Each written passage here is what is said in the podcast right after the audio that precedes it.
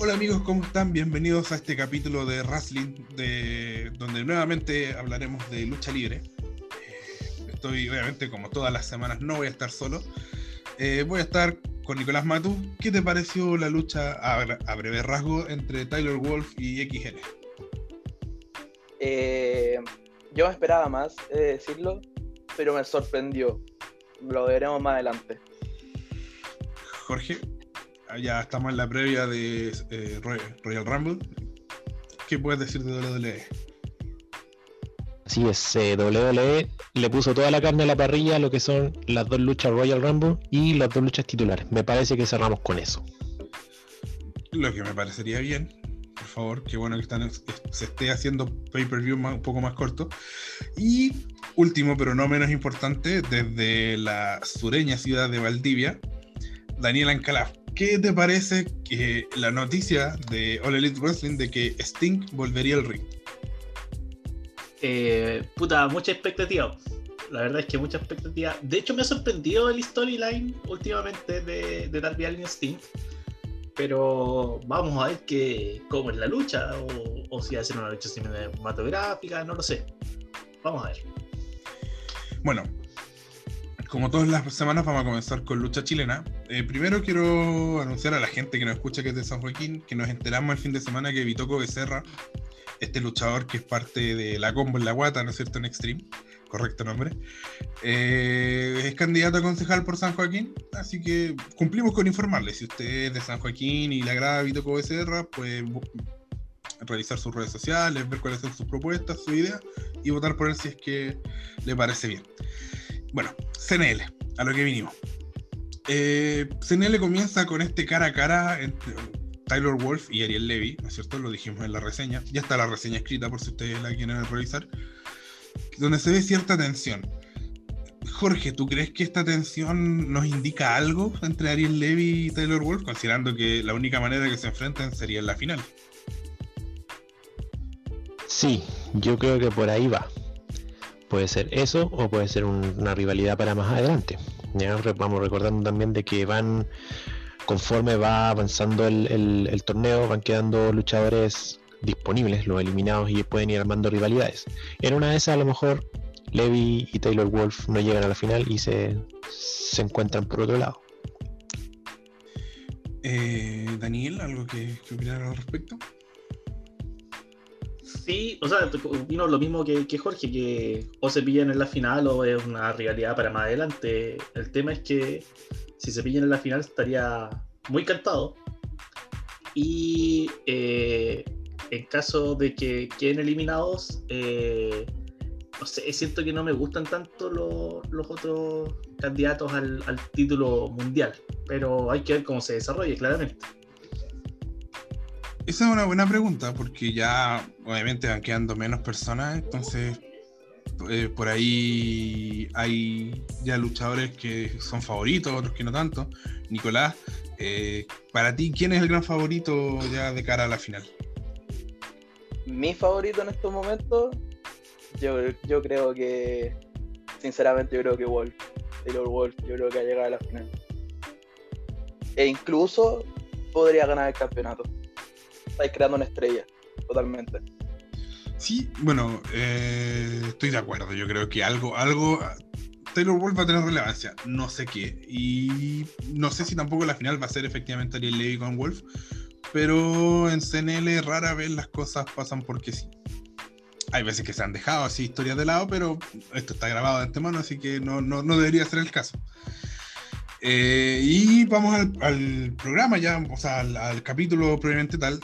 Eh, donde tuvimos a Perfecto Bundy con un reto abierto que lo tomó nada más y nada menos que el Shinobi chileno. ¿No es cierto? La leyenda continúa y vimos a un Bundy muy agresivo, muy enojado, pero que termina cayendo nuevamente por una desconcentración ante el popular meme, el luchador meme de CNL. Y mantiene la racha. Sí, invicto. Shinobi chileno, chileno está invicto. Eh, no sé. Nico, Invicto en CNL. Sí, es bueno aclararlo. En CNL. Eh, Nicolás, tú que eres uno de los que, por ejemplo, eh, eh, se vio más receptivo a la, a la idea de que a lo mejor Bundy podía ser parte del capital. ¿Para dónde crees que apuntan con esta nueva derrota de Bundy? Y nuevamente una derrota que, que no es por, por luchar peor, no es porque haya sido dominado, sino que son derrotas a partir de errores puntuales. Mira, yo sinceramente cada vez que escucho hablar a Bundy, eh, voy a hacer una pequeña comparación, me imagino a Dolph Ziggler, con estas promos que hacía de yo me merezco más, yo me merezco más, y sinceramente Bundy se merece más. Yo creo que esto va a terminar en una alianza estrecha con la capital y que la capital le empieza a dar oportunidad, por lo menos esa es la idea que a mí me surge, y me gustaría que se viera eso. Pequeño apunte, eh, el capital. La capital es Santiago. ¿Verdad? Perdón, con toda la razón. Eh, Jorge, eh, ¿qué te parece esta lucha que, donde, bueno, sirve para continuar con la frustración de Bundy, pero también le da una victoria a un luchador que no es un luchador intermitente en CNL? No creo que tengamos algo más, no creo que al chino y chileno en particular le sirva de mucho esta victoria, pero sí eh, a, Bundy quizás le marca tener una nueva derrota. Claro, tú muy, tú muy, muy bien lo dijiste. A ver, eh, yo siento, o sea, mirándolo un poco más eh, macro, yo siento que a Bundy le está pasando lo mismo que el 2018. Es como, es como volver a foja cero. El 2018 en CNL me acuerdo que Bundy, eh, cuando hizo el, el cambio villano, partió de la misma forma, partió eh, con derrotas frustrantes que, que al final como que después se desapareció, después de la, de la lucha en, en Redención, si no me equivoco.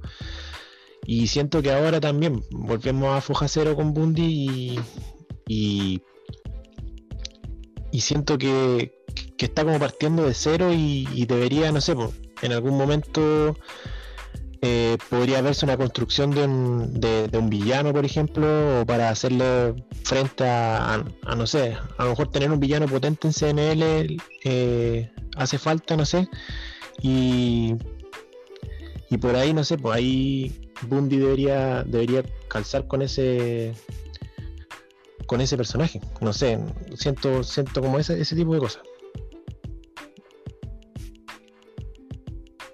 Bueno, eh, Bundy lleva ya igual harto tiempo siendo villano. Obviamente hay un año perdido, ¿no? Que no, no se puede comentar. Pero no parece avanzar. pues, Pero aquí es donde, por eso es donde yo pregunto eh, si es que esta alianza con el capital eh, seguirá. Porque hasta donde recuerdo, corríjame si me equivoco, es el único luchador al que el capital ha ido personalmente a entregarle la invitación. Los otros han sido con mensajeros. Entonces, insisto, a lo mejor estamos viendo demasiado debajo del agua, pero me parece que es un detalle que a lo mejor podría indicar algo. No sé, Daniel, ya para cerrar este tema con Bundy, ¿a dónde apunta Bundy? Y, y para que pasemos a la primera lucha de la segunda ronda. Claro, yo creo que eh, la, como dice Jorge, eh, la misma historia anterior y quizás la, típica historia que uno ve en cualquier empresa de lucha libre, pero me alegra de que le estén dando, empezando a dar relevancia a los personajes que están siendo eliminados del torneo. Lo cual nos indica que hay ánimo de, de hacer nuevas rivalidades, de, de empezar a, formar nuevas historias. Sí, creo que lo hablamos en algún minuto de que era peligroso de que los primeros capítulos solo rondaran en torno a, al torneo. Porque claro, tú igual puedes crear algunas cosas con promo, con estas imágenes post créditos, ¿no es cierto? Al estilo Marvel. Pero que no es lo mismo que tener una lucha, una lucha que te define una realidad, una lucha que, que- que vaya desarrollando a un, a un- a un luchador, valga la redundancia.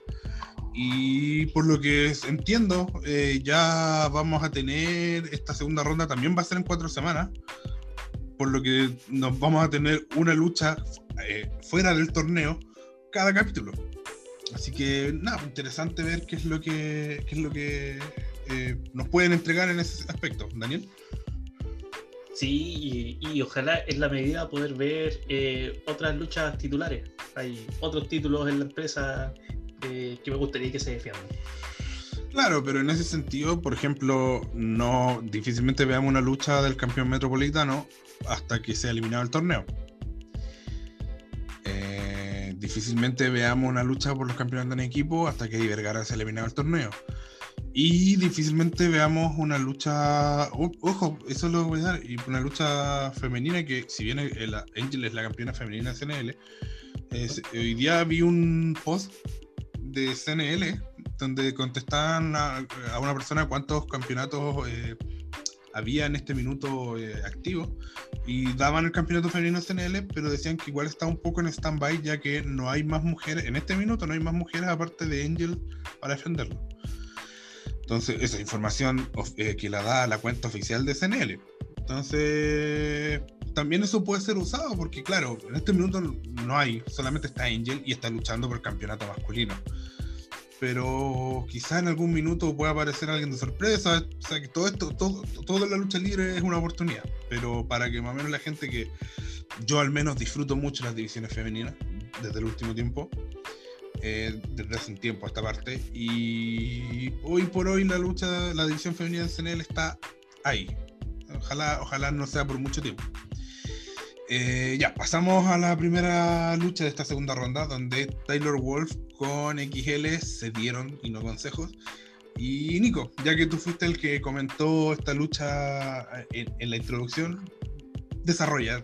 Dinos cuál es tu opinión de este combate.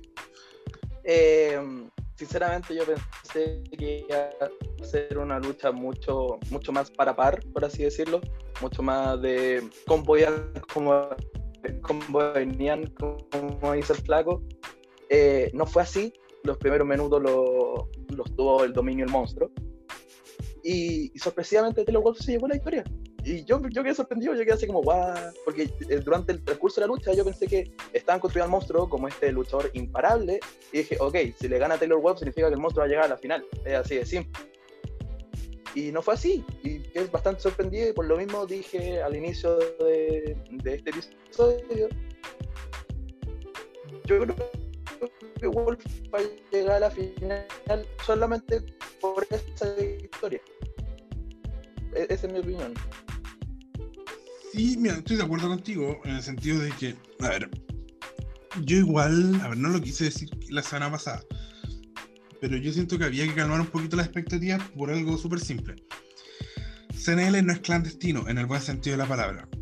Clandestino, una de las gracias que tenía era que tú te podías, los luchadores se podían robar el show en la primera lucha, en la segunda lucha, en la tercera, en la cuarta o en la quinta. No necesariamente el main event era la más importante. ¿No es cierto? En cambio, CNL tiene una estructura muy clásica de la lucha libre, o sea, del wrestling, de, de contar historias. Entonces yo de verdad veía difícil que una lucha de la segunda, que la primera lucha de la segunda ronda fuera tan relevante cuando todavía falta eh, tanto torneo. Por, por el estilo de CNL, por cómo ellos desarrollan su historia, no veía difícil que le dieran tanta relevancia a, a- a esta lucha, en a diferencia de la final, de las semifinales. Entonces, eh, yo creo que por ese lado apunta, de que obviamente eh, yo creo que quieren aprovechar bien al monstruo, pero también están construyendo a Taylor Wolf. Entonces, la mejor manera de, de usar a, a los dos luchadores de buena forma fue mostrar esta sed de violencia que tiene el monstruo, que se ve implacable, ¿no es cierto? Pero que Taylor Wolf lo resistió, se mostró como el luchador peligroso que es y termina llevándose la victoria.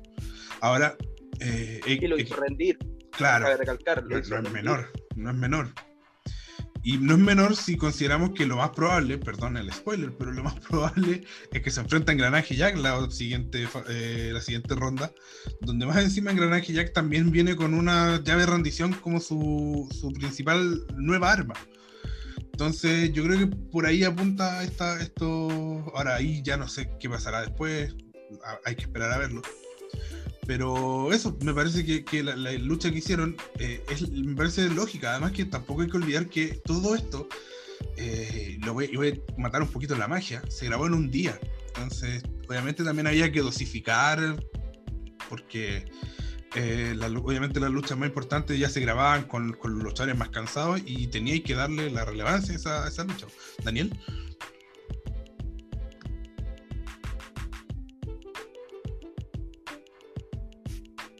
Sí, ahora sí. Perdón, tenía muteado el, el micro. Eh, bueno, apunté varias cositas. Como dice el Nico, eh, claro, uno por la lucha anterior que ellos habían tenido, que se dio el 2019 en clandestino, eh, era, esa fue una lucha bastante más de golpe dividido, bastante equiparada en, en términos simples. Lo que vimos nosotros el día de ayer fue una lucha más con storytelling. Por lo tanto, eh, sí, como dice, como dice David, eh, se vio una interpretación donde el monstruo tiene eh, toda esa sed de violencia, que se supone no, no, no, no, no siente el dolor, etcétera, etcétera. Pero llega una oportunidad y Taylor eh, lo logra hacer rendir. Ya, eh, eso es. Claramente nos, nos están proyectando dos, dos figuras bastante fuertes, no solamente en, en lo que era el torneo, sino que yo creo que para más adelante como roster activo. Eh, y sí, concuerdo completamente. O sea, yo creo que, que lo- los guiños hacia la siguiente ronda ya están dados. Yo creo que lo más probable es que Taylor eh, se encuentre con engranaje, que Taylor, si no se encuentra en la final con Levi, se lo va a encontrar después de eliminado, no lo sé. Pero ya colocan varias pistas. Lo que sí me pasa, y esto es una crítica como constructiva, que es lo mismo que cuando veo los shows semanales de, de W o de All Elite, que de repente estáis viendo el main event, pues estáis con el reloj al lado, puta, en un minuto se termina, en 30 segundos ya, veamos el final. Eh, siento, siento que está muy calcado lo- los tiempos, no sé si les pasa. Confirmo. A mí no tanto, la verdad. no tanto, pero porque cuando me concentro me bloqueo, me bloqueo un poco, pero sí, puede ser. Pero ahora, ¿cómo, cómo, cómo manejáis eso? Porque al final, eh, sobre todo eh, los programas de televisión, que es lo que intenta hacer CNL, tienen sus tiempos eh, establecidos. Jorge, ya para ir cerrando esta parte, eh, ¿qué te pareció a ti la lucha? ¿Y quiénes, o sea, ya sabemos que está Taylor Wolf, ¿quiénes proyectas para semifinales? Danos tu opinión experta. Según yo, eh, estoy de acuerdo con usted y creo que una de las semifinales va a ser Taylor Wolf con Engranaje Jack. Y también eh, no olvidar a Angel. Por ahí también están, CNN están dando un mensaje bastante poderoso con ella y es muy probable que la otra semifinal sea Ariel Levy con Angel. Está- ¿Quién sabe si para quién sabe si para Angel le alcance para llegar a la final? Porque ¿Mm? No aventuremos con la final todavía. O sea, ya Jorge se lanzó cuáles cree que son sus dos semifinales. Después le vamos a ver si le cobramos la palabra o, o- o le decimos, oye, ¿qué pasó? Pero ya. O sea, la- las semifinales de Jorge son Engranaje con, eh, con Taylor y Angel con Ariel Levy. Yo estoy de acuerdo. No, no sé si alguien cree que va a, haber, va a ser por otro lado. ¿alguien se la juega por Guanchulo? ¿Alguien se acuerda que todavía Guanchulo está ahí? ¿Sabes lo que pasa? ¿Sabes lo que pasa? Es que yo, si pasaba el monstruo, yo me la jugaba por Guanchulo finalista con el monstruo. Porque todos sabemos lo que significa un XL con Guanchulo. O sea, son los dos luchadores más, más importantes de la escena nacional de esta década. Bueno, XL incluso ganó ser el mejor luchador de la década. Eh, y en ese sentido, bueno, si, paréntesis, si quieres revisar quiénes fueron los ganadores de los premios, ya están publicados en la página para que pase y desglose y vea quién, cómo votó cada persona. Y en ese sentido, eh, al no estar eh, XL, no sé, veo difícil a Guanchulo como, como finalista porque, como sabemos, todavía es el campeón metropolitano. Así que, no sé, no sé, no, yo creo que estoy, yo me la, estoy súper de acuerdo con lo que dice Jorge. Bueno, ya para ir cerrando, eh, finalmente después de esta de esta lucha, ¿no es cierto? Que nos deja a Taylor Wolf como el principal o el primer eh, semifinalista. Vemos el, programa termina con esta escena de, de estos poderosos del capital eh, brindando, no con champán, no con whisky, sino que con cerveza escudo. Y, y ahí ellos un poco elucubran y hablan de que todo está eh, marchando bien. Y algo que dicen que es cierto, o sea, más allá de que de que el capital yo los veo como unos lobos con piel de oveja, ¿no es cierto? En algún minuto tiene que haber un giro en el que nos muestren su verdadera cara, no, no su rostro, sino que su cara en el fondo, como, como son. Eh, tienen razón en que el torneo está eh, tomando un giro en el que todos los luchadores que quedan y todos los luchadores que están son muy importantes y muy poderosos y por lo mismo cuesta anticipar. Daniel. Sí, quería hacer un alcance. Yo en algún momento pensé que nos iban a hacer un plot y que uno de los miembros del capital iba a ser el Chasca. Pero justamente Chasca les aparece sirviendo la cerveza escudo. Sé que, matemos al Keife. No, pero no, no voy a, no voy a, eh, ¿cómo se llama esto? Revelar nada. Pero a una persona que vaya seguido a CNL y que sea observadora, sea bien observadora, eh, se podría enterar quiénes son estas tres personas. Ahora, ¿por qué, por qué no, no quiero dar más información ni nada? Porque yo no sé esto, o sea, a mí me gusta respetar el keife. Yo no sé si estas tres personas que, que yo sé que me, me, di cuenta de quién están detrás de las máscaras están cumpliendo un papel de ellos, de, como personas naturales, con nombre, o van a cumplir un papel interpretando a alguien, ¿no es cierto? Porque sabes que en la lucha libre Pedrito Pérez puede terminar siendo, qué sé yo, el, el destripador, por ejemplo. Entonces, no sé el si. vaquero galáctico. Claro, entonces no sé si, si estas personas naturales van a ser las mismas eh, con, eh, dentro del show, dentro de la web serie. Entonces, por lo mismo, no, no, no doy más detalles. Bueno, eso fue SNL. Ahora Ah, vamos espérate, a- antes de cerrar. Sí, sí, dale. Ok, ahora que dijiste Pérez me acordé, yo le quiero dar aplauso al chico Pérez como su trabajo de árbitro porque vendió impresionante el terror que tenía el monstruo. Quería hacer esa pequeña acotación. Increíble trabajo del chico Pérez. Eh, sí, bueno, estoy de acuerdo contigo. Bueno, esto fue SNL. Obviamente, eh, la próxima semana estaremos comentando ya esta semifinal entre Guanchuler y el Levi. Y además, otra lucha que ojalá sea entretenida. No sé cuál será la segunda lucha que nos mostrarán. Y vamos a All Elite Wrestling, que tuvo este, esta semana tuvo un episodio de Dynamite. Y pasamos, bueno, voy a pasar a dar primero, como ya lo estamos haciendo comúnmente, ¿no es cierto? La, voy a pasar a dar la lista de luchas y los ganadores y después comentamos ya, desglosamos lo más importante. Adam Page, Alex Reynolds, Cole Cabana y John Silver derrotaron a Angélico, Jack Evans, Luther y Serpentico en tan solo 6 minutos. Cody Rose eh, eh, venció a Peter Avalon. John Moxley eh, hizo rendir, ¿no es cierto?, a Nick Komoroto. Y, y Isaías Cassidy, Mark Quinn y Matt Hardy, ¿no es cierto?, Private Party junto a Matt Hardy, que le está cobrando bastante por sus servicios, eh, vencieron a Dante Martin, Darius Martin y Matt Seidel. Penelope Ford eh, venció a Leila Hirsch en ya en la epítome de la lucha femenina de relleno. ¿No es cierto? Ya tenemos una, una lucha femenina por, eh, por capítulo y la de esta semana ni siquiera fue con personas relevantes dentro de la división femenina. Y la lucha más relevante, y quizás la única de esta jornada, fue Chris Jericho con MJF.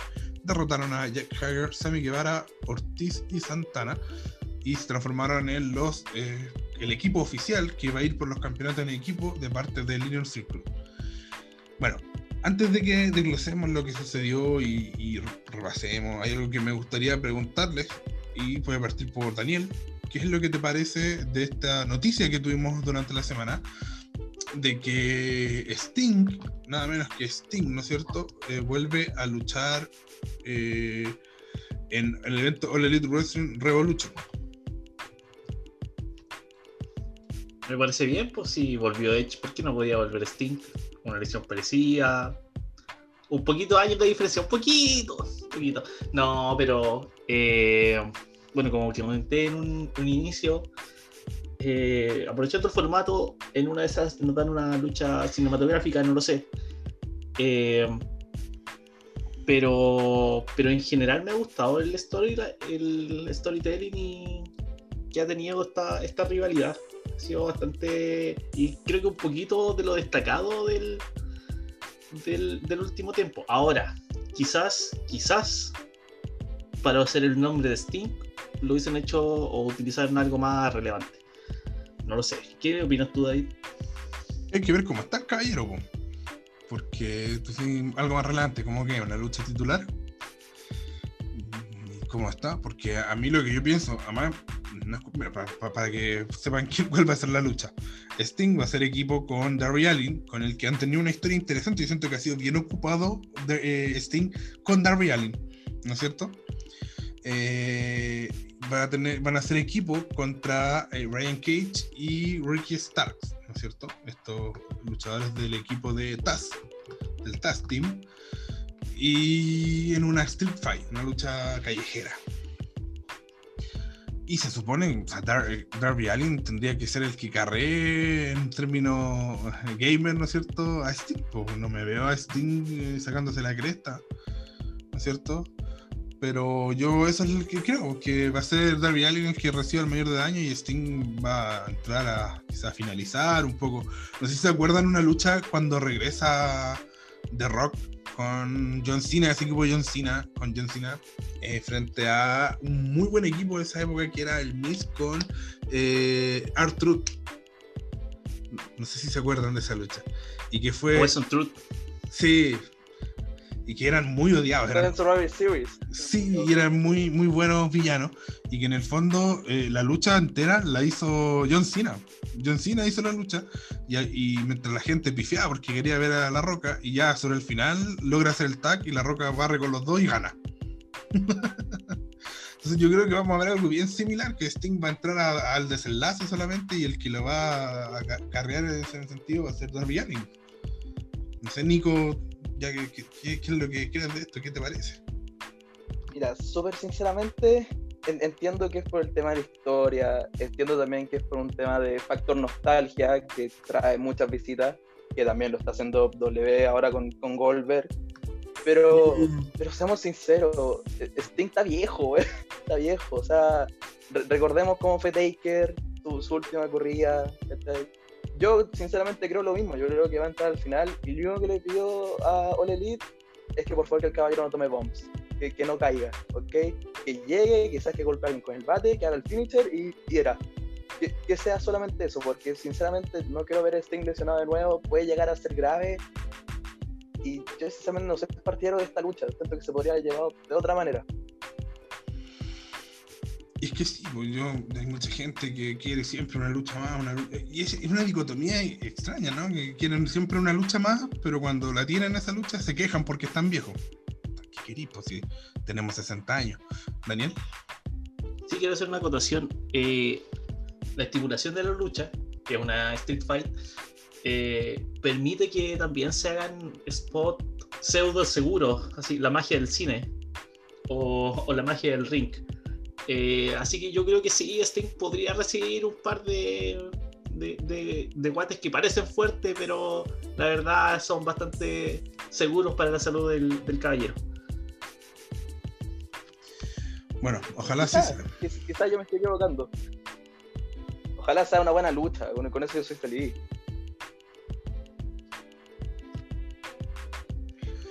Bueno, eh, vamos a lo que me pareció a mí que es la lucha más relevante de esta jornada.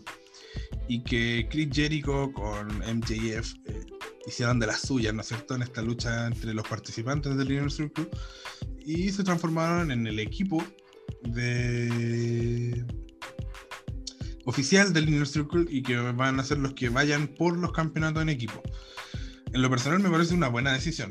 Eh, son dos luchadores que juntos son muy entretenidos y obviamente tienes que, o sea, ahora Elite Wrestling tiene solamente dos títulos individuales, pues entonces Jericho obviamente por una cosa obvia está en otra, pero MJF eh, yo creo que todos estamos como en esa etapa de ya, pues ¿cuándo va a venir ese, esa corrida o ese push a MJF? Es una buena manera de mantenerlo en stand-by, siendo relevante es ponerlo con Jericho y quizás terminen ganando los campeonatos en pareja, no lo sé. Eh, entonces eso puede, puede como, eh, me parece una forma inteligente de mantenerlos relevantes pero alejados de los campeonatos. Ahora el tema pasa porque nuevamente MJF eh, cubre, ¿no es cierto?, a Sammy Guevara, así que es de presumir que, que los roces van a continuar. Eh, ahora yo creo que la pregunta es cuándo, porque se ve que con Sammy Guevara es el tema, ¿no es cierto? A lo mejor nos sorprenden y resulta que no es así, pero eh, para variar, siempre lo he dicho, para mí Inner Circle es una de las cosas más entretenidas que tiene Dynamite. Y me parece que, tuvo una buena dosis de historia cómica, ¿no es cierto? Donde estaban más preocupados de las cosas. Y, hoy ya tienen esta lucha donde ya están disputándose algo, porque es, era ver qué equipo iba a ir por los campeonatos en, en pareja. Eh, Jorge, ¿qué te parece a ti? Sí, primero acotar de que el, el, Inner Circle igual como que te da esa una, no sé si llamarlo libertad o, o, salir un poco del canon del stable clásico, ya digamos, no sé, Evolution por ejemplo, o DX, que son, no sé, porque tienen eh, sus personajes marcados, que tienen un líder, que generalmente va por el campeón el campeonato máximo, tiene una pareja también bien potente que va por los campeonatos en pareja y también tiene un cuarto o dos que son como los gomas del líder y que normalmente van por los campeonatos secundarios. Aquí se da, aquí ellos juegan todos con cumpliendo roles distintos, em, levantando ciertos eh, ciertos personajes dentro de la, de la, de la facción, como primero con Sammy Guevara y ahora con MJF. Jericho es eh, espectacular ahí. Eh, lo mejor que tiene en el círculo es que tengan a Jericho. Y a mí igual me parece bien, me parece que, que tanto Jericho como MJF a lo mejor eh, van a tener a futuro. Bueno, tú mismo dices que Sammy Guevara a lo mejor eh, puede ser algo más a, a, mediano plazo, pero a lo mejor a largo plazo podemos volver a tener un Jericho versus MJF. Y eso a lo mejor podría tener, podría tener el campeonato máximo juego, pero por el momento esto de de ser ellos los líderes del Inner Circle o, la pareja que, representa al, stable, me parece que es como, como tú bien lo dices, es para mantenerlos eh, sobre la órbita y, y, tratar de, como de, mantenerlos ahí siempre, ya sea por un campeonato en pareja o, o, con distintas acciones dentro del, dentro del Inner Circle. Eh, bueno, ya para ir cerrando All Elite Wrestling, recuerden, recordemos, ¿no es cierto?, que este 2 de febrero, en dos semanas más, tendremos, eh, una semana y media más, ¿no es cierto?, pero el 3 de febrero, un episodio especial que es All Elite Wrestling eh, Beach Break, ¿no es cierto?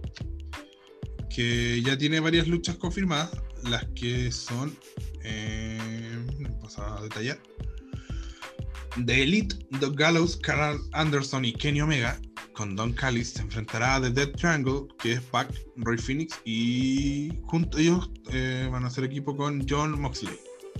Eh, Thunder Rosa, la gran Thunder Rosa, va a tener que carrear, ¿no es cierto?, a Britt Baker con Rebel en una lucha femenina, probablemente termine siendo de relleno. Y tenemos una lucha en equipos que es muy interesante, ¿no es cierto? Una lucha, porque es una lucha en equipos, pero es una Battle Royale, ¿no es cierto?, en equipo, eh, donde el ganador de esta Tag Team Battle Royale, y ojo, ya que eh, lo que acabamos de hablar, ¿no es cierto?, que terminó siendo eh, Omega con, perdón, Omega, Chris Jericho con MJF, el equipo que va a ir por el, por el campeonato, por los campeonatos en pareja, se presumen que ellos van a participar en esta Battle Royale. Porque el ganador de esta Battle Royale va a estar en All Elite Wrestling Revolution, ¿no es cierto? Que es el 27 de febrero. Y se van a enfrentar a los John en este 27 de febrero. Entonces, tenemos por un lado MJF con, con Chris Jericho. También puede que estén FTR, ¿no es cierto? Todavía no tenemos mayor información.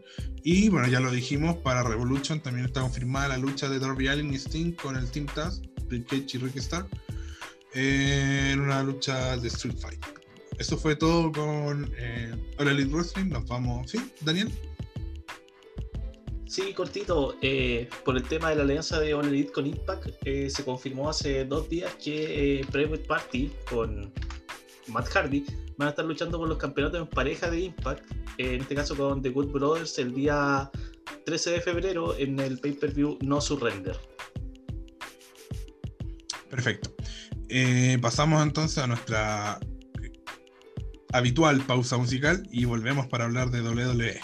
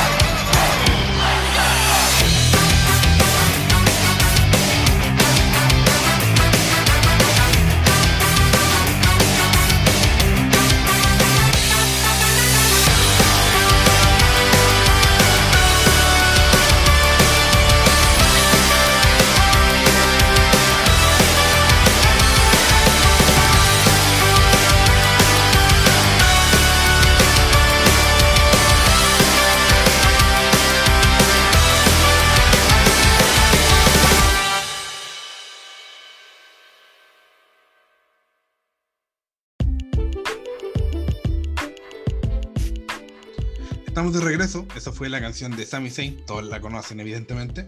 Eh, y ya voy a explicar por qué usé esta canción esta semana.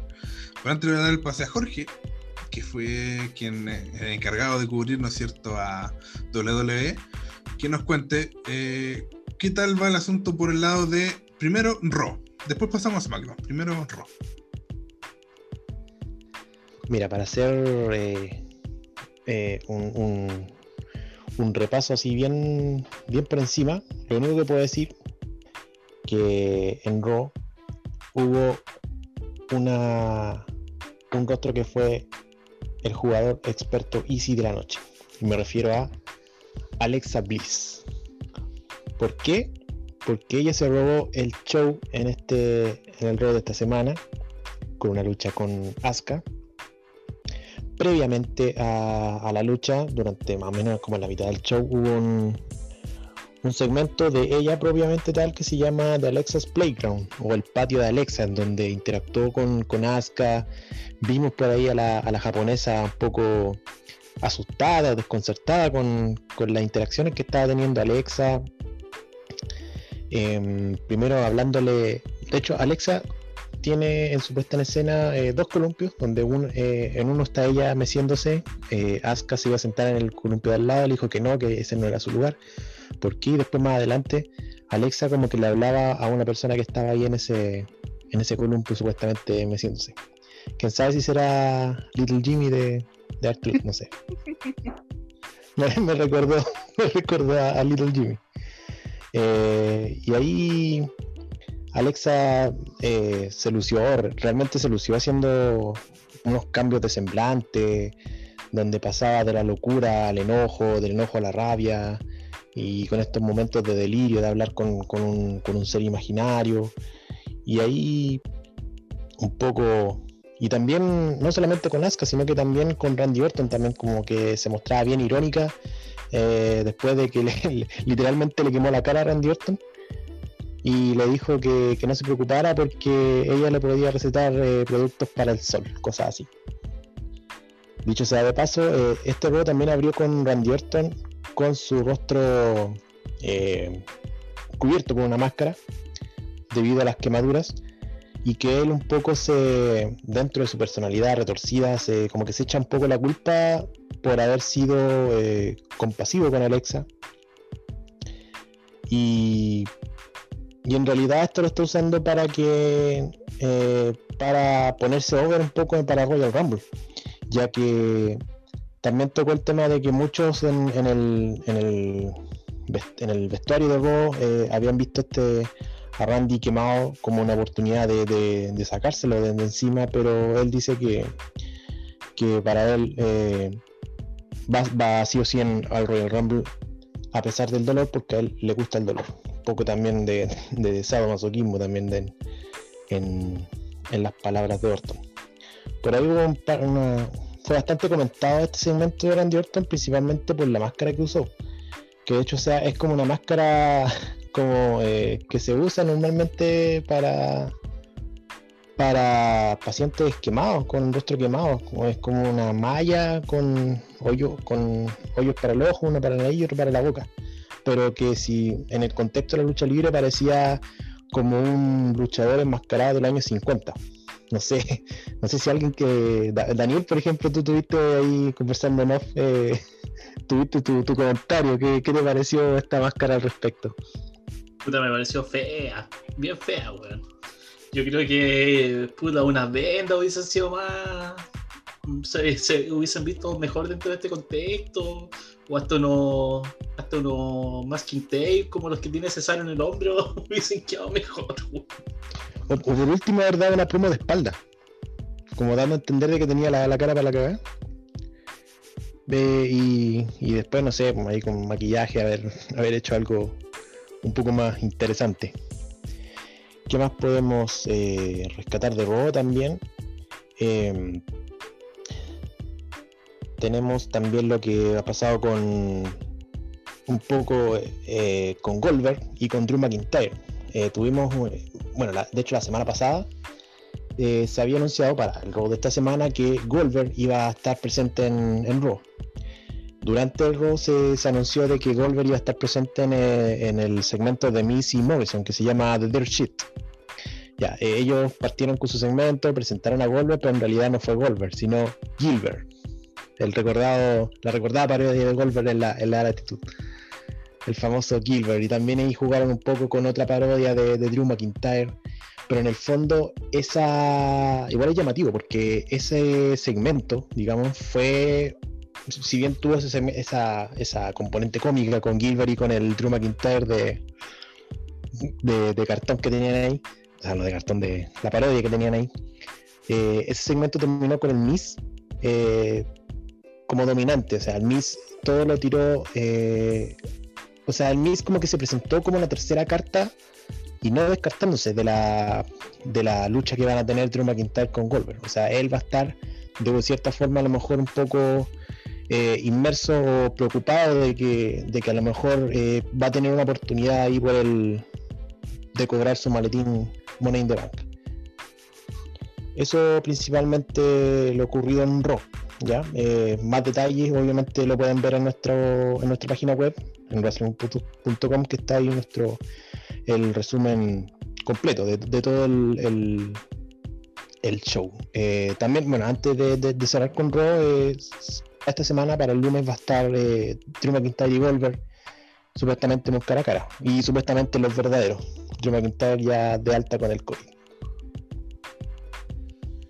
Bueno, eh, ya haciendo un poco la previa. Daniel, ¿quién crees o crees qué crees que va a pasar en Royal Rumble? ¿Tú crees que Goldberg va a ganar el campeonato? ¿Vamos a tener el fin de la era de Drew McIntyre? ¿O Drew McIntyre va a retener? ¿O quizás lo que sería una tremenda sorpresa, la lucha va a durar 10 minutos? Yo ya, ya tengo mi, mi favorito con su historia favorita. Sí, ya, ya, ya lo tengo más o menos pensado. Y, pero para que eso funcione, para que eso de verdad funcione, debería retener Drew.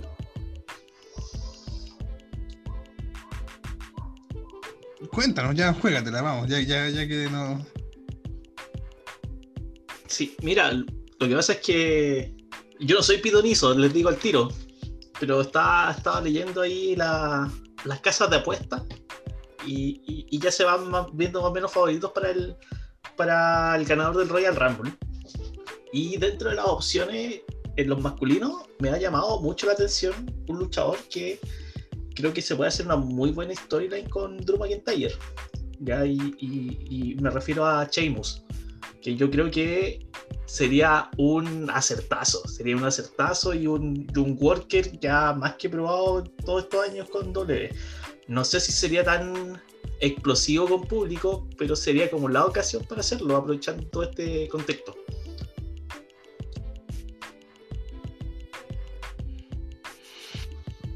Ay. ¿Alguien más quiere jugársela ya? Porque, bueno, ya tenemos la opción de Daniel, Sheamus. ¿Alguien más quiere jugársela ahora, antes de que pasemos a SmackDown? Por, Como, como por- ganador de Royal Rumble estamos hablando. Sí. Uno, Ya, uno es más, que yo tengo, uno más, que alguien más. yo- ya, lo da Nico y después yo y Jorge lo damos después. ¿no? ya, yo tengo un tema. Porque ahora que cambiaron el, el, el lugar donde se hallaba el WrestleMania, tuve que cambiar mi decisión, pues yo iba por la roca. Yo juraba que iba a regresar y a ganar el Royal Rumble. Pero ahora yo creo que el ganador, tengo dos opciones. Una, regresa Brock Lesnar y va en contra de Roman. O la gana Daniel Bryan. Esas son mis dos opciones.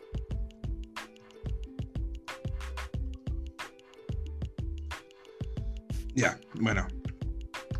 Eh, juégatela, dinos, ¿cuál es tu ganador? Uno, danos uno, uno. Bestia o el hombre del sí. Juegue. Yo creo que el hombre del sí. Vamos. Se, se recupera el, el movimiento del sí. Y le gana a Roman en WrestleMania. Vamos por ese campeonato universal. Ya, bueno, yo voy a dar mi. Ustedes saben que yo estaba analizando las estrellas porque me dedico a esta serie. Eh, ¿cómo se llama? Este serio arte y, ciencia que se llama astrología. Pero antes de dar mi, mi candidato, voy a darle el pase a, nuevamente a Nico para que, antes de pasar a SmackDown, nos dé un breve resumen de NXT. Nico, dale. Bueno, en NXT tuvimos el cierre de la primera ronda del Dusty Rose Tag Team Classic, siendo Cuchillo, Leon Roth y Lucha House Party quienes pasaron a los cuartos de final.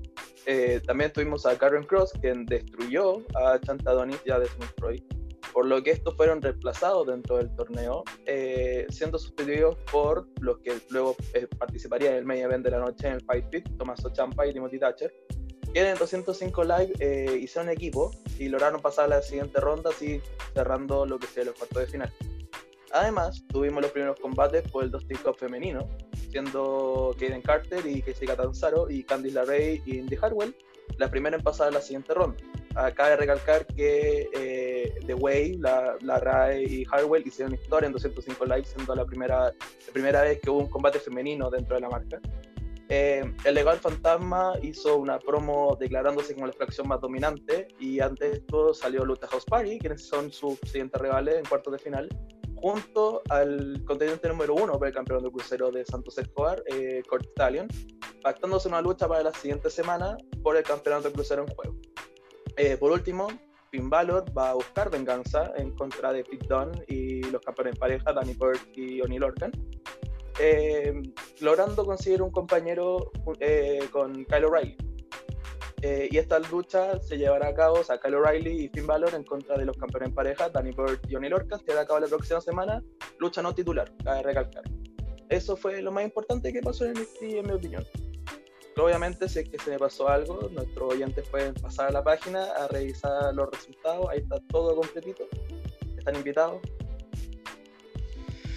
Nico, ¿quién crees tú que de NXT va a ser parte del Royal Rumble? Uh, complicado. Yo creo, yo creo que Johnny Gargano es una buena opción y Damian Priest. Y todos los rumores de que Daniel Bryan está un poco presionando para que suba gente NXT y una de esas presiones es Damian Priest, yo creo que Damian Priest, más que aparecer, estaría haciendo su debut en el Royal Rumble.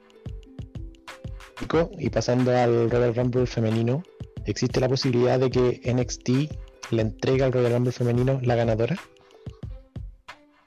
No Hablando sé si la de ganadora. No, no creo que la ganadora. Puede ser, porque la casa de apuestas, y Daniel me puede corroborar esto, Rhea Ripley está puesta como una de las posibles ganadoras. Y Sí, está que- en el top 3. Sí, en el top 3. Sería bastante interesante. Yo no creo que gane, sinceramente, pero yo creo que Rhea Ripley aparece en Royal Rumble, sí. Perfecto. Ya, mira, antes de que pasemos a Raw con Jorge, SmackDown. perdón, SmackDown, toda razón, voy a dar mis razones astrológicas eh, de quién creo que va a ganar y después ya doy mis razones más técnicas, pero... eh, y le estoy en este momento mandando la foto a los chicos para que vean que no es mentira, que de parte de Marte, que es obviamente eh, el planeta que rige el vigor y todo lo que es la masculinidad, está en conjunción con Urano justo sobre Aries en este minuto, que Aries que también es un- una constelación de mucho vigor y poder, y Aries, este- eh, Randy Orton es Aries.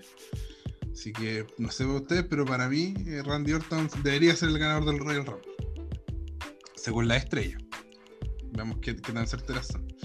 Y también les mando una foto. Ca- Cacho, ¿Sí? espérate, una pregunta, una pregunta. ¿Llega con máscara de WrestleMania o llega sin máscara de WrestleMania? Eh, yo creo que como es Marte y Marte es el planeta rojo, va a llegar con la cara roja quemada.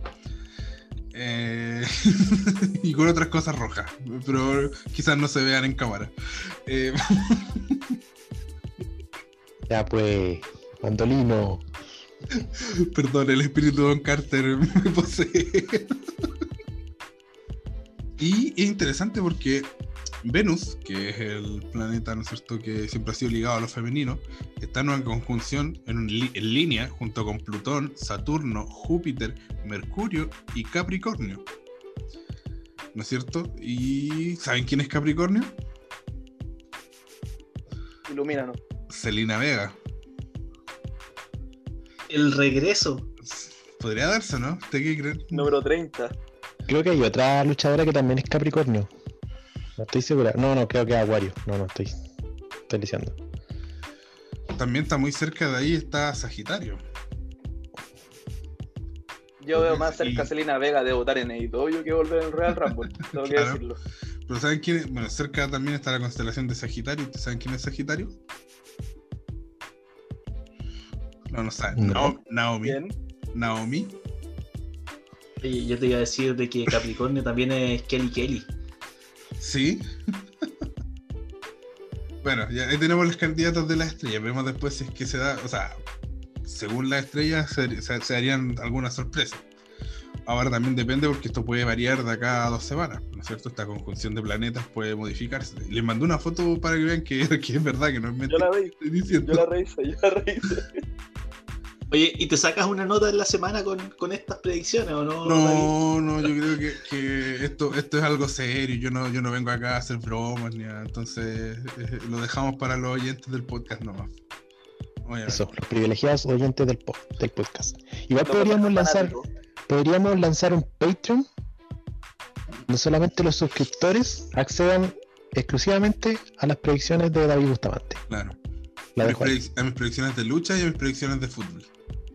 De todo. Claro, y si, ejemplo, Solamente si se suscriben a Patreon. y se apuestan un experto con mis predicciones y ganan, ahí cobramos alguna prima, pues, obvio. Con una prima me refiero a plata, no, no vayan a pensar. Lucha, lucha libre, fútbol y básquetbol. NBA. También. Golf no, porque es muy zorrón. Entonces, Ya, pasemos a SmackDown. ah, pasemos acá, vamos. bueno, después de esta, de esta divagación que tuvimos, que este momento distendido, vamos a SmackDown. También tenemos al, al, al Toby Vega de, Todos Somos Técnicos. Tenemos también aquí un hombre encargado del, del esoterismo y todas esas hierbas. SmackDown. Eh, ¿Qué es lo que ocurrió este viernes?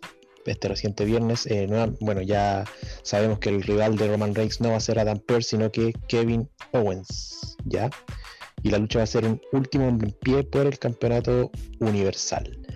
Este. em, SmackDown, como ya frecuentemente lo abre Roman Reigns como campeón universal, eh, junto con Paul Heyman, en donde hablan un poco de la astucia que tuvieron eh, Adam Pearce con Kevin Owens de, de tratar de, de hacerle esta jugarreta contractual que en el final, al fondo, o sea, en el fondo eh, hizo hicieron efectivo lo, lo de la cartelera sujeta a cambio debido a lesiones de Adam Pearce y, y- y cosas parecidas. Em, Roman dice que es imposible que la gente eh, esté aduciendo lesiones para no venir a trabajar, de que él está arriesgando su salud, su condición, digamos, de, de su leucemia a pesar de la pandemia, y que también ironizó un poco que él, si Adam Pearce tenía dolor de rodillas, él tenía el dolor de espalda por, por cargar con la compañía por tantos años. Ahí un poco Roman también juega con la con lo que es la eh, un poco de las críticas que se le, se le hacen. Lo incorporó también a su personaje como villano. Em, y entre medio también aparece Adam Pearce hacerle frente a Roman y a Heyman y, se enfrascan ahí en una discusión en donde Heyman, eh, Roman le pasa el micrófono a Heyman, le dice haz, haz lo tuyo, eh, Paul, y deja callado a este tipo. Y, pero Heyman, eh, contrario a lo que hace siempre, eh, lo reta a una lucha por Heyman. Se va a las manos ahí y obviamente Adam Pearce que obviamente le va a sacar ventaja. eh. Si bien es un luchador retirado, eh, Adam Pearce fue luchador por Heyman, no. Eh, eso fue también eh, parte de SmackDown, también importante. Una pequeña pausa. ¿Hasta cuándo vamos a decir? Yo lo decía. No me acuso recibo de que yo lo decía, pero eh, a ver, tú puedes cometer errores, ¿no es cierto? Lo importante es decir, ¿sabes qué? Sí, me equivoqué. Por ejemplo, yo renté a. Va a ser un ejemplo de fútbol. Yo renté al niño roja, el lateral derecho de Colo Colo, y hoy día puse, ¿sabes qué? Me equivoqué y el cabrón rendió bien. Yo muchas veces dije eh, que Roman no tenía buen micrófono. Y todavía escucho mucha gente que lo dice. Entonces, cuando en el momento que llegamos, es que hermano, nos equivocamos. Roman siempre tuvo buen micrófono. Lo que pasa es que no lo dejaban usarlo. Lo que pasa es que no le dan la libertad de decirlo. Porque vi la promo, no vi SmackDown, pero vi la promo porque tenía ganas de, verlo. Me gusta mucho lo que hace Roman. Y, Y está claro que Roman siempre tuvo el carisma, que Roman siempre tuvo el micrófono, que está bien, no es un luchador súper dotado en el ring. Muchas de las grandes estrellas no lo fueron tampoco. Pero, pero Roman, todos esos elementos que creíamos que carecía, en realidad pasaba que no los dejaban usarlo, no, o no, le daban la libertad, o no lo habían hecho acomodado para su para su personaje. Entonces, todos estos niños ratas que siguen llorando por el pucha Roman. Pucha, yo también lo hice en algún minuto porque encontraba que era inmerecido, porque encontraba que era tedioso, porque encontraba que nos saturaban de Roman. Pero hoy día lo estoy disfrutando. Entonces, mi duda es, ¿les gusta en serio la lucha? Porque se quejan de todo lo que pasa. Entonces, ¿hasta cuándo vamos a decir que Roman no tiene buen micrófono cuando lo ha demostrado durante varias semanas que sí lo tiene y que es un luchador con mucho carisma? Daniel. Sí, pero gente que se queja del buqueo la vamos a escuchar siempre y en distintas aristas y en distintos niveles. O sea, eh, eh, por ejemplo la gente que alegaba que en W Rusev estaba perdido en su storyline y míralo ahora en All Elite. Es una maravillosa storyline.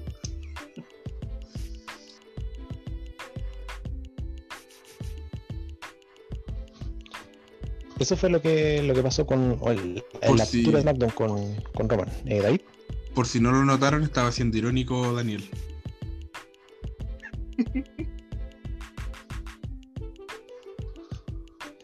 Bueno, lo, lo bueno que ese tipo de, de, de- de personajes se están Twitter suicidando. Sí, a ti te hablo efectos Judas.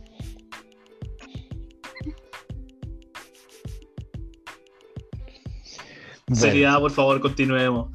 Sí, Sí, bueno, eh, a raíz un poco de lo que de lo que acaban de, de conversar ahí, David. eh, Roman Reigns dio una entrevista al medio Bleacher Report.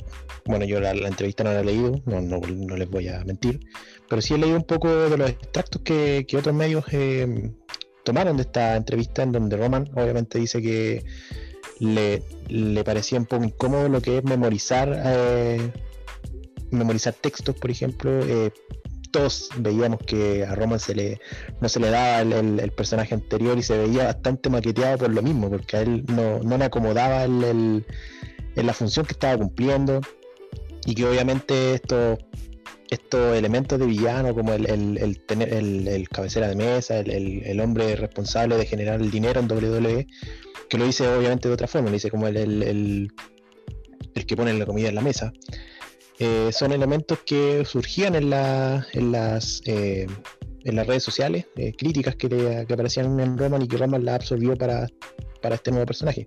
Eh, también Roman también se dio cuenta de que la- la- el personaje superhéroe como ya estaba bastante obsoleto y que funcionaban antiguamente porque no existían la, no existía Twitter, no existía la toxicidad en las redes sociales que la que hay ahora. Y también como, como, adelanto, no sé si decirlo así, eh, dicen que están trabajando en un tema, un tema de entrada nuevo, que dijo que igual iba a ser un poco complejo porque no era llegar y contratar a un rapero que le, que le un, rap. Así que, no sé, pues esperamos una, una obra de arte, no sé, no sé qué hacer ahí, pero al menos ya el- el- este remake de The Shield que venimos escuchando desde que se separaron, eh, tiene los días contados. Eh, otra cosa también eh, que llamó harto la atención fue esta protesta que tuvo Sami Zayn casi al inicio del programa, donde literalmente se encadenó a, la- a las barreras de protección y, con- bueno, hace, hace varias semanas que Sami Zayn se está haciendo acompañar por, por dos camarógrafos propios, en donde él estaría grabando como un documental de lo que le estaba pasando, de, de, lo- de las injusticias que, que les están cometiendo en su contra, eh, de cómo perdió el campeonato intercontinental también en una Lumberjack match que eh, según sus palabras se fue, le está siendo robado. Y, ahí un poco como que genera eh, ruido Sami Zayn a modo de protesta y, obviamente conociendo eh, al Sami Zayn eh, detrás del personaje obviamente también le genera un poco de credibilidad. Sami Zayn es un tipo que no se queda callado y que, y que tiene voz eh, disidente también y que a raíz de eso también ha generado mucha empatía al personaje que obviamente también es un, un eximio luchador y que es bastante carismático y pero este, estas acciones, por ejemplo la del eh, ayudar a Siria también, le han dado un plus también a, lo que es al cariño que genera Sami Zayn, pese a que está eh, desenvolviéndose como villano en, SmackDown. ¿Algunas opiniones sobre lo que está haciendo Sami Zayn en SmackDown? David, me interesa a ti tu opinión. Me interesa particularmente la tuya. Lo que pasa es que. Eh, pucha, voy a sonar un poco pesado respecto a algo que leí, que la gente no lo sabe, pero. Eh, sí, Sami Zayn es un villano, pero los buenos villanos, lo que grande que tienen es que tú te identificas con ellos porque hacen cosas que están mal, pero sus motivos eh, te representan. Porque en el fondo, por ejemplo, el Joker de, Nolan, ¿no es cierto? De Heath Ledger, eh, el fondo él también criticaba un poco el status quo de la sociedad. Y estamos todos eh, molestos por el status quo. En Chile tuvimos una, un estallido social por el status quo de la sociedad. Entonces, Sammy es un villano, claro, porque ser de izquierda en Estados Unidos es, villano, es, algo malo, te lo pintan como algo terrible. Pero yo creo que todos nos sentimos, sobre todo los que tenemos un poco este color político, que creemos que es la manera de llegar a, a mejorar la sociedad, todos nos sentimos súper identificados por Sammy.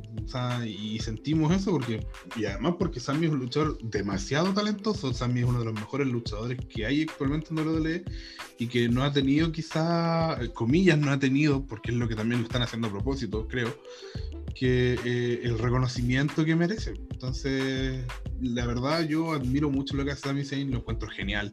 Encuentro de verdad que, que, es uno de los mejores luchadores, que podría llegar a ser uno de los mejores luchadores de la historia, que combina muchas cosas muy bien y, nada, solo decirle que, que, que, lo admiro y, que me la juego por el personal, no por la estrella. Ya dije lo que decía en la estrella. Pero yo, por mi deseo y mi gusto, quiero que Sami Zayn gane el Royal Rumble y creo que podría hacerlo. Yo no lo debería, no lo veo imposible. Daniel. ¿Podríamos decir que es tu estrella? Podríamos decir, claro. y de hecho, bueno, yo soy Libra, ¿no es cierto? Por eso soy una persona tan equilibrada. Eh, Rhea Ripley también es libre, así que por ahí yo creo que Rhea Ripley gana el, Royal Rumble femenino. Sí. Oye, coincidiendo contigo, yo, creo que hoy día Sami Zayn es el, el Nikolai Volkov eh, actual, del roster actual. Ahí la dejo. Es el, villano soviético. Claro, pero por un lado también eh, lo podemos llegar a ese punto de que como villano, pero si lo vemos como trabajo, yo siento que lo que está eh, haciendo Sami Zayn eh, y esto es para futboleros ya de otra cepa, es el Juan Carlos González del Colo Colo del 97.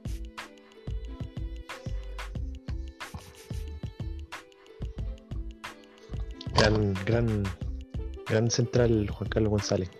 Donde tenía al lado Pedro Reyes también, que tenía como la. Era como el, el seleccionado, el que tenía toda la, todas las luces ahí, pero Juan Carlos González también fue muy buen central. Sin duda, pero sin Juan Carlos González, Pedro Reyes no habría sido tan, tan aclamado como fue, merecidamente. Daniel. Oye, como para ir ya, ya más o menos cerrando, Jorge, no te he preguntado por tus favoritos. Sí, pues faltan los favoritos de Jorge. Sí. Mira, yo quiero cerrar un poco SmackDown, porque lo que voy a hablar inmediatamente a continuación va a ser, obviamente, va, a tener un poco en relación con eso, con aquello. Y también me dé las la, ganadoras femeninas también. ¿eh? Bueno, eh, hubo un, un, segmento ahí orientado, obviamente, a potenciar lo que es el Royal Rumble. SmackDown y Rose se ha quedado un poquito al debe con eso, en donde aparece Daniel Bryan y que obviamente destaca todo lo que eh, todo lo que genera eh, a nivel de luchador lo que es el Royal Rumble, la, o sea, la batalla real Royal Rumble, eh, toda esa adrenalina, toda esa incertidumbre de quién, quiénes son los que ingresan, quién es el que ingresa después y, esa, esa adrenalina, esa mini incertidumbre que se genera cada un minuto y medio. Y, y él también destaca de que él en WWE y a lo largo de su carrera obviamente ha ganado muchas cosas, pero que el Royal Rumble no lo ha ganado. Ya, esta es la segunda vez que dice esto Daniel Bryan dentro de estas últimas semanas. ¿Quién lo interrumpe? Uno que viene, ya podríamos decir que viene en racha, Cesaro. Cesaro dice que él va a ganar el Royal Rumble porque al menos ya tiene la experiencia de no, no haber ganado la batalla real, sino que la de André el Gigante. Y que y Daniel Bryan le, ofrece una lucha. Él se saca la chaqueta. De hecho, Daniel Bryan venía con interno así. Saca la chaqueta y le dice, no, ¿sabes qué? Ya estoy harto, César dice, ya estoy harto de tener que probarme a mí mismo semana tras semana. Hombre, yo ya te derroté, así que yo espero a otro que haya confirmado su participación en el Royal Rumble y ese otro fue Dolph Ziggler, quien aceptó el reto. Tuvieron una lucha bastante interesante Cesaro y Dolph Ziggler, que como yo lo, lo, puse, los que leyeron el, resumen de SmackDown, fue una lucha que nos recordó a un Cesaro versus Dolph Ziggler el 2012-2013, cuando decíamos que estos dos luchadores eran unos midcard que eran que eran proyectables a futuro y que en dos o tres años más a lo mejor iban a estar eh, ya como campeones máximos o rondando la órbita de los campeonatos máximos. Bueno, vimos que no, no fue así y 7, 8 años después eh, están teniendo unos pequeños destellos de que sus carreras pueden ir, eh, pueden relanzarse. Así que importante sobre todo lo de Cesaro porque ya se, se anota dos muy buenas victorias eh, frente a Daniel Bryan la semana pasada y frente a Dob Ziegler este viernes que recién pasó. Así que lo más probable es que Cesaro tenga una buena performance en el Royal Rumble. Podamos tener, no sé, por ejemplo, que Cesaro sea el número uno en entrar y que demore, no sé, porque esté más de media hora, que esté entre los, por ejemplo, entre los cinco últimos, o que a lo mejor Cesaro entre, entre, entre dentro de los últimos y que esté dentro de los cuatro, no sé.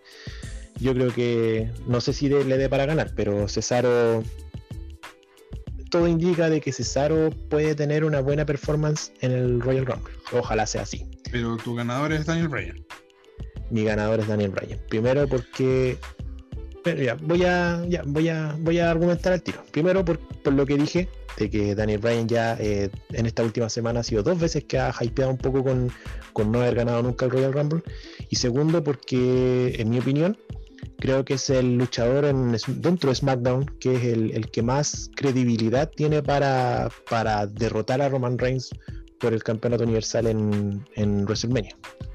Yo creo que, no sé si tendrá la credibilidad, pero al menos es el que menos le va a costar construir una credibilidad para enfrentar a Roman Reigns en WrestleMania. ¿Y femenino? Mira, femenino, eh, aquí yo me la voy a jugar. Me la voy a jugar con un nombre así como tú te jugaste con Sami Zayn, que es una apuesta, obviamente, si, tuviéramos que hacer una, un apoyo experto, de Sami Zayn va a pagar harto. Eh, yo creo me la voy a jugar por Bianca Belair. Puede ser Bianca Belair, el, otro también es Rhea Replay, también estoy pero Nico igual como que un poco le, le un poco cuando dice que a lo mejor no puede que participe obviamente, pero no, no, no, esté preparada para ganar el Royal Rumble. Yo creo que igual es una carta fuerte, pero si yo quisiera jugar por alguien sería por Bianca Belair. ¿Por qué? Porque Bianca Belair tuvo un eh, tuvo una prueba junto con Bailey. Todos sabemos que Bianca Belair es, una luchadora que también tiene un, un, background de como de atleta, de donde ella un poco se muestra como una, una, atleta bastante completa en cuanto a velocidad, en cuanto a fuerza, en cuanto a mentalidad y todo. Y tuvo una, una de estas pruebas de obstáculos ahí con, con Bailey que obviamente le sacó la, ganó caminando. Eh, Bianca Belair y que después Bailey la ataca eh, de forma cobarde. Así que es muy probable que Bianca Belair sea, eh, sea a futuro a lo mejor una, contrincante para el campeonato femenino de SmackDown contra Sasha Banks, por ejemplo, en en WrestleMania. Yo creo que Bianca Belair puede ser un buen nombre que ya en el, en el, en el Royal Rumble anterior, estando aún en, en NXT, tuvo una tremenda performance. Daniel. Espérate, Nico primero. Ah, Nico. No, yo quería dar una pequeña acotación nomás. La única manera en la cual veo que Rhea Ripley gane sería en la cual que Charlotte se volviera campeona de nuevo. El, como que la revancha, la única manera en la cual veo que Rhea Ripley gane. Solamente esa pequeña acotación. Y antes, Daniel, tú querías dar tu ganadora femenina, ¿no es cierto? Eh, o sea, quería hacer una acotación antes. Eh, antes tan apuesta, no sé qué tan apuesta sea Bianca Belair porque hoy día es la favorita en la casa de la apuesta. En la top one. Y además que tuvo un desempeño súper bueno en el Royal Rumble del año pasado. 2020. Eh, sí, eh, eh, sí yo, yo creo que es un- una buena candidata. No, no creo que sea una, una apuesta o una sorpresa si es que gana. Eh, ¿Y querías dar tu ganadora femenina? O sea, igual, igual me gusta Bianca, pero vamos a hacer una, una, una apuesta. Yo creo que vuelve Ronda. A cagar. Sí. La 30. Ojalá vuelva a luchar, pero bueno. Como 30. Igual, igual, igual voy. Oye, cabe recalcar que Bianca Belair levantó a Otis. Sí, puede levantar a Otis, puede levantar a cualquier persona dentro del roster femenino. Sí, eh, parte de esta, de esta dinámica que hicieron eh, junto con, con Bailey era levantar a Chad Gable. Ya Bailey levantó a Chad Gable y caminó pucha, a duras penas un tramo, pero cuando le tocó a Bianca Belair, eh, Gable le pasó a Otis, a Bianca, que lo hizo espectacular. Pues ya era como levantar un saco de papas nomás. Bueno, eh, Sami Zayn estuvo toda gran parte del show ahí encadenado, pero se desencadenó en la lucha de, de Biggie con Apollo Cruz, que era por el campeonato intercontinental. Él se soltó a la esposa y, atacó a los dos. Así que yo creo que lo- lo- los dardos de Sami Zayn va más por ese lado que por, por ganar el Royal Rumble. Yo creo que a lo mejor puede recuperar, el- va por el intercontinental para recuperarlo, no sé. Y termina SmackDown con, con una, un enfrentamiento, este enfrentamiento entre comillas que habían dejado pendiente desde el inicio del show entre Adam Pearce y Paul Heyman. Eh, a todo esto Paul Heyman eh, hace lo mismo que Adam Pearce, como que hace que se tropieza, no sé, y, y nuevamente invoca la cartelera sujeta a cambios y es Roman Reigns el que, el que enfrenta a Adam Pearce. Obviamente se hace un paseo con el, con el, con el oficial de WWE, pero en el fondo aparece Kevin Owens, que dicho sea de paso, eh, minutos antes Kevin Owens dio una promo en donde dice que no, no podía haber estado, no podía estar en este SmackDown porque Roman Reigns había, había usado sus influencias para eh, prohibirle su entrada y ahí tira una promo un poco emotiva apelando a, a los abuelos sobre todo, así que eh, estuvo bastante buena, así que échale una mirada si la, si la, si la pueden ver. Está obviamente también incluida en el reporte de SmackDown que hicimos. Y Kevin Owens aparece al final y ataca a Roman Reigns y con eso se cierra SmackDown. Y como obviamente como yo dije al principio de, de este podcast, me parece que van a cerrar con esas cuatro luchas. El Royal Rumble masculino, el Royal Rumble femenino, la lucha por el campeonato WWE, que dicho sea de paso, esa lucha ya va a ser corta, y la lucha por el campeonato universal, que va a ser obviamente por naturaleza más larga, ya que va a ser un último hombre en pie. Y me parece que esas cuatro hagamos una segunda apuesta. Eh, ¿Cuántos minutos le echamos a, a Goldberg? Yo digo que llega a 10, 10 minutos. Yo digo que son seis. Yo, yo digo que son siete. Yo me voy a pasar un poco de también. Yo digo que son siete. ¿Cuánto se demora Drew McIntyre en, en mandar dos Claymore? Ya digamos 5 Mm. minutos ya. 5 minutos ya. sin, sin incluir la, la presentación de Wolver, sí. Claro, no, desde que suene la campana. Sí. ¿Cuánto se demora en que su poder la final? Bueno, eh, eso fue, yo creo que ya estamos listos.